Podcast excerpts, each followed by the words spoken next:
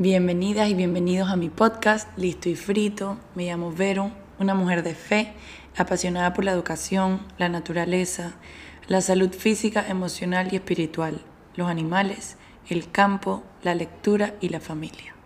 Te invito a que me acompañes en mis monólogos y conversaciones tanto con estudiantes, mejor conocidos como rockstars, como con personas adultas que admiro. En el episodio de hoy quería hablar sobre la manera en que vemos nuestra vida, incluidos acontecimientos, personas, experiencias, en fin, perspectiva sobre nuestro entorno.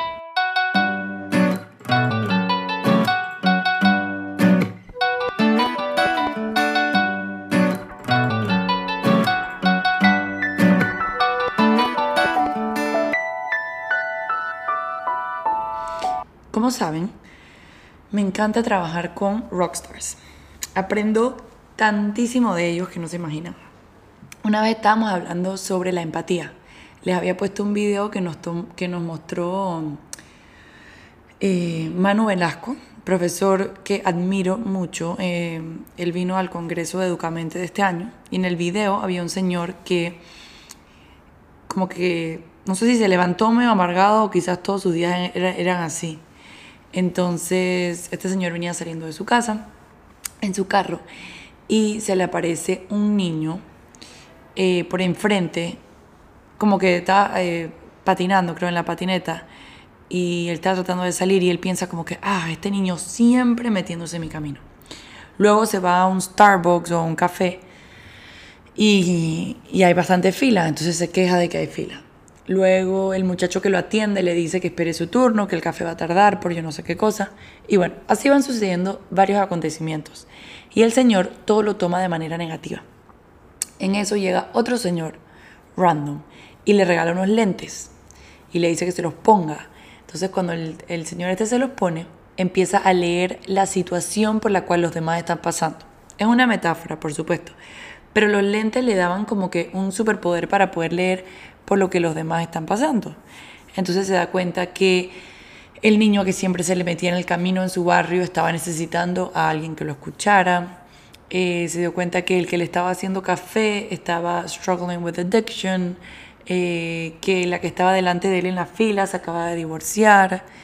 Creo que había otro que estaba como que recuperándose de una pérdida de un familiar. Y bueno, así se fue viendo a cada persona con estos lentes en el café y entendiendo su situación.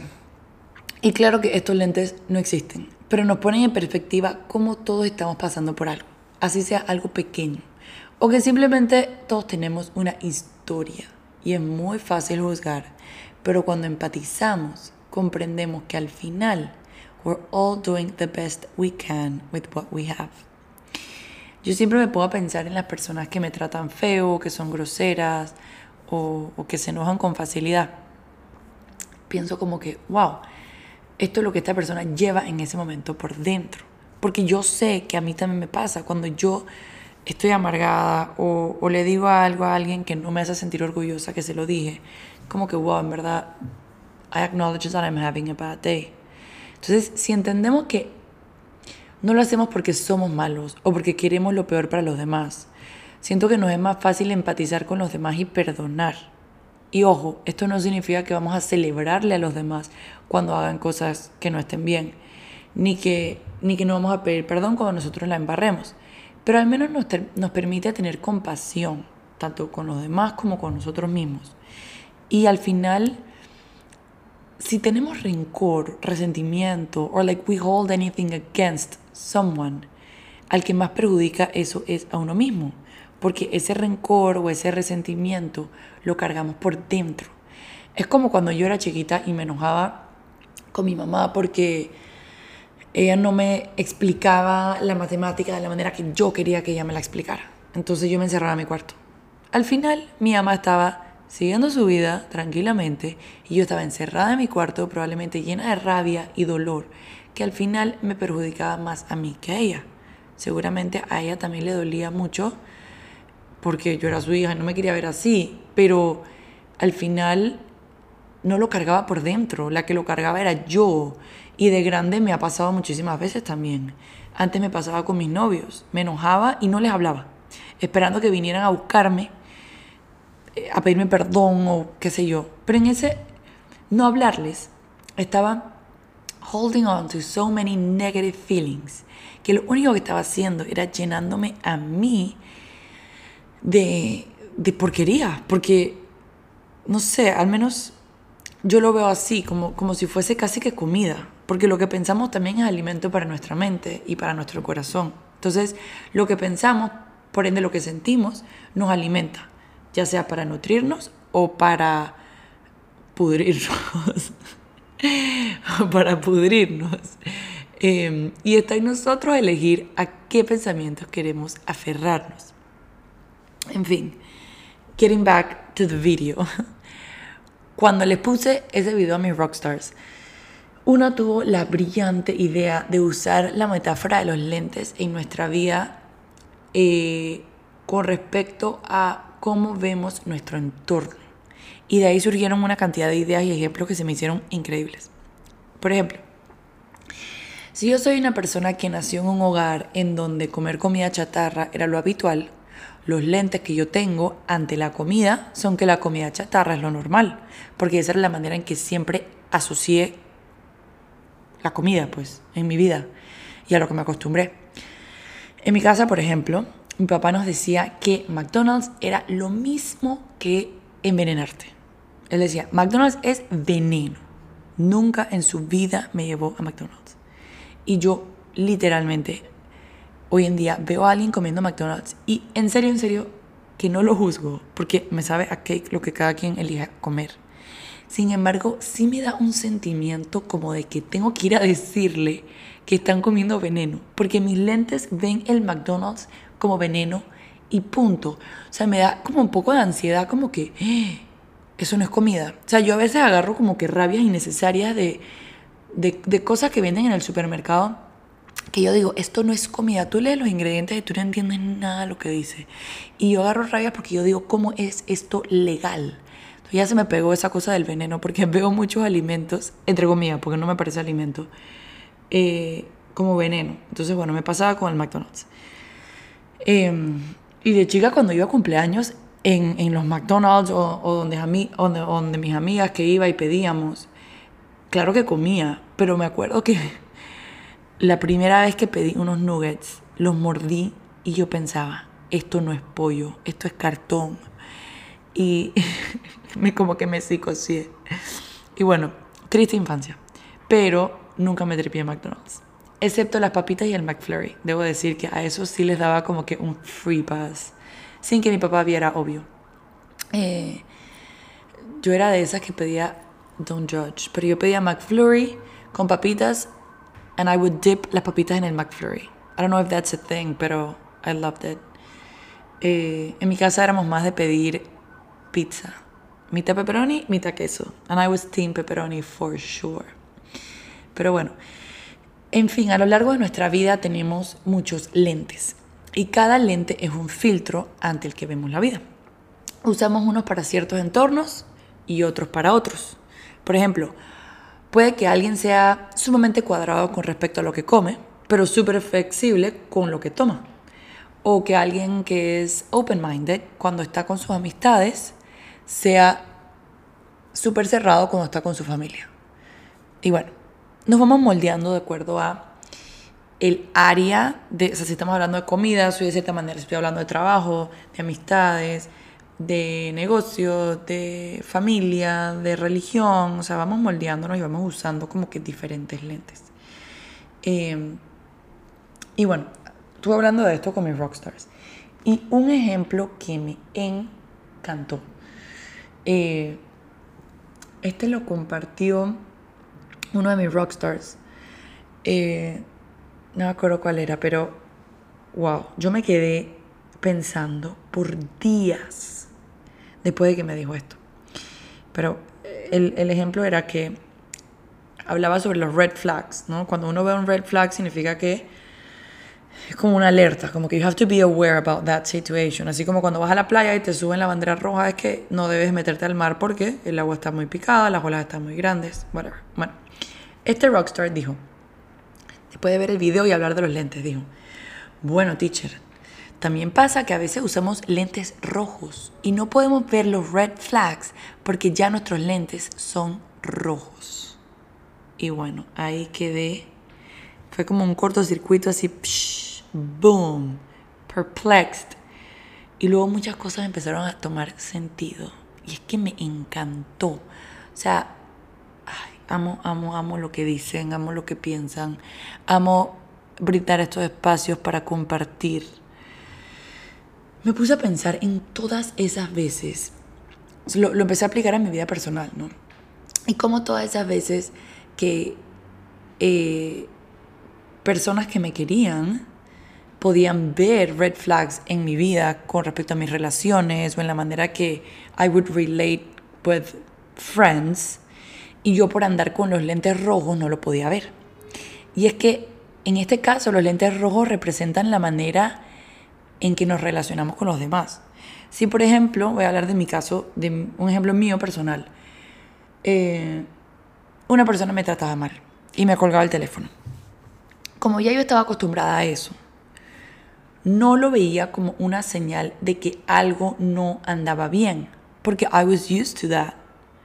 Lo mismo puede pasar con alguien que come pura comida chatarra o con alguien que se desgasta haciendo ejercicio, que esa he sido yo en épocas de mi vida o con alguien que toma alcohol, o que fuma de más, o que dice palabras sucias, o que se habla feo con su pareja, o que mm, deja que lo menosprecien en el trabajo, o que trabaja horas de más, etc. Demasiados ejemplos, ¿no?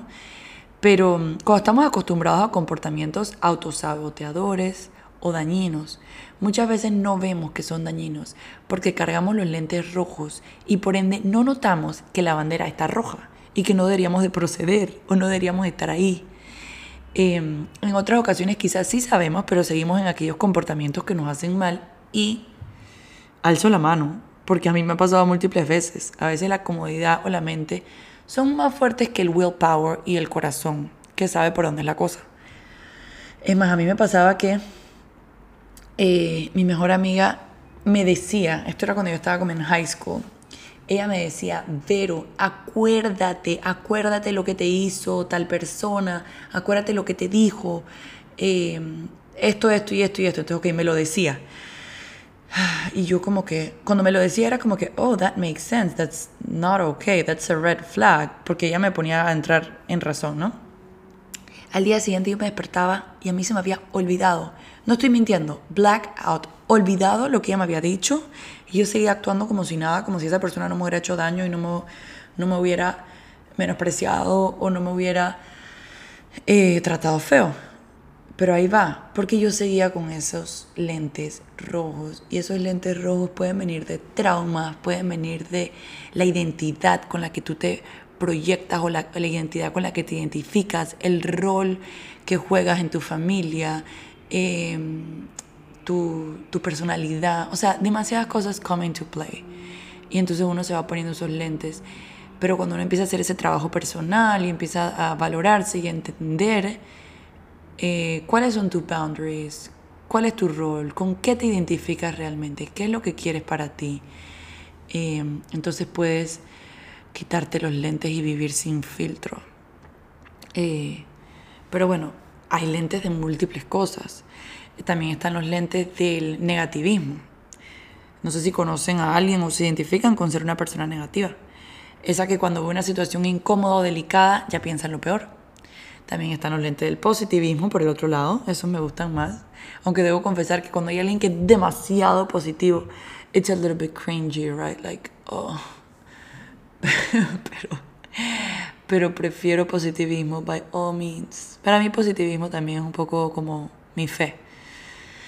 Em, algo que me parece bien funny y a la vez scary, like very scary, es, a mí me pasa que cuando yo cargo un bebé, yo me pongo los lentes de la absoluta tragedia.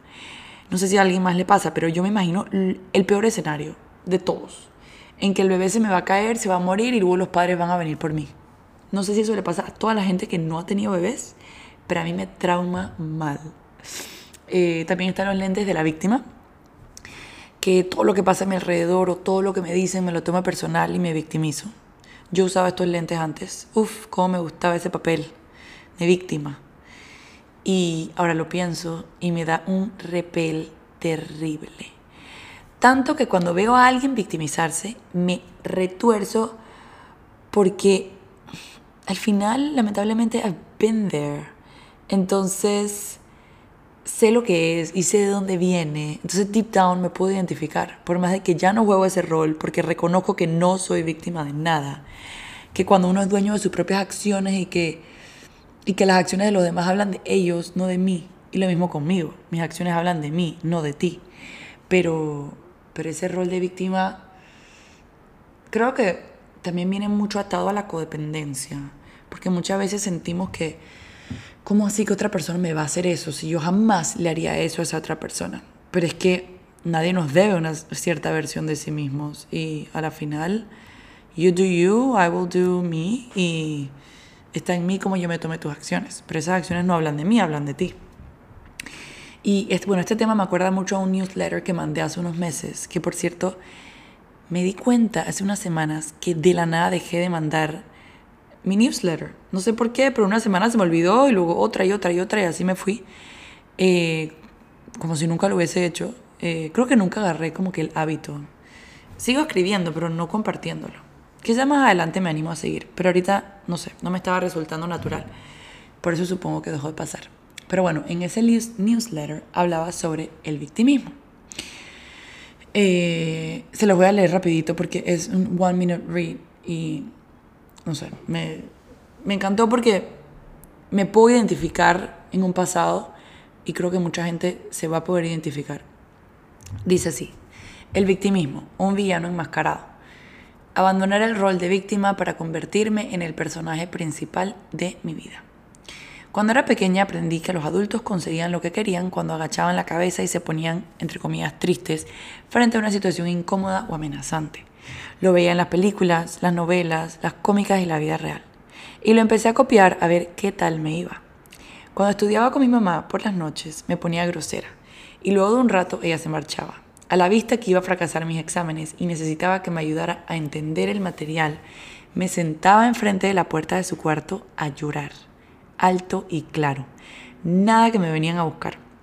Luego entraba, gateando, y me dirigía a su baño a ver si desde ahí sí me escuchaba y lloraba más alto y más claro, por si no me habían escuchado las primeras 17 veces.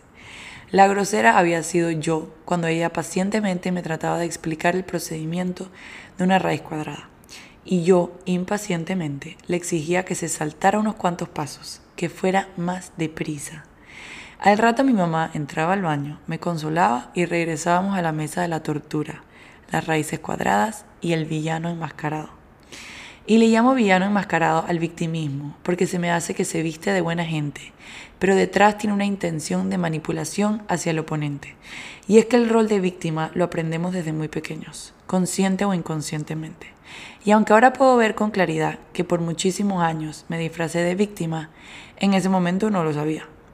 Mi mamá siempre me decía que a veces nuestro peor enemigo somos nosotros mismos. Ahora entiendo. Cuando decidimos vestirnos de víctima, somos nuestro peor enemigo, pues ni llegaremos lejos ni seremos francos con lo que sentimos, sabemos y queremos. Ahora elijo ser el personaje principal de mi vida, sin disfrazarme de algo que no soy. Puede ser incómodo aceptar que fui grosera, impaciente, culpable y todo lo demás. Mas para mí es la única manera de sentirme en paz con quien soy, lo que siento y lo que deseo. Por eso, todos los días escribo con detenimiento, me permito equivocarme y abro espacio para el crecimiento y la transformación desde un lugar de amor, sin prisas, sin engaños y por supuesto sin villanos. Con amor, Vero. Pero bueno, eh, es que ese tema es tan broad eh, que yo no sé si he hecho episodio del victimismo, pero I could do one porque, uff, por tanto tiempo me, me, me metía en ese rol de víctima. Em, porque era mi mecanismo de defensa, lo copié, como decía ahí, en, en las novelas, en las películas, en personas que conozco y admiro, em, a veces por no saber cómo lidiar con una situación, vivimos la vida con esos lentes y realmente sentimos que la gente nos está haciendo daño y que somos víctimas de nuestro entorno. Pero hay a la vida, de verdad que no. de verdad que las acciones de los demás hablan de ellos, no de nosotros. Y que, y que jugar ese rol de víctima al final es manipulación, one on one, truly. Y, ay no, es que es un tema tan extenso. Pero, pero bueno, está en nosotros elegir quitarnos esos lentes. Y, y bueno, para terminar, solo quiero decir que la vida sin filtros es, para mí, como vivir desprendido y en armonía. Porque en cierta manera siento que los filtros nos atan, ¿no? Nos atan a ver la vida negativo, a ver la vida eh, como víctima, a ver la vida como predispuesta a, cosas que he visto en otras personas, que he experimentado. Yo veo la vida sin filtros como una vida objetiva las cosas son como son. Las acepto o las dejo ir. Claro que con amor y fe como base de todo. Eh, bueno, ahora sí. Listo y frito. Eso fue todo por hoy. Gracias por estar aquí y si Dios quiere, nos vemos la próxima semana. Bye bye.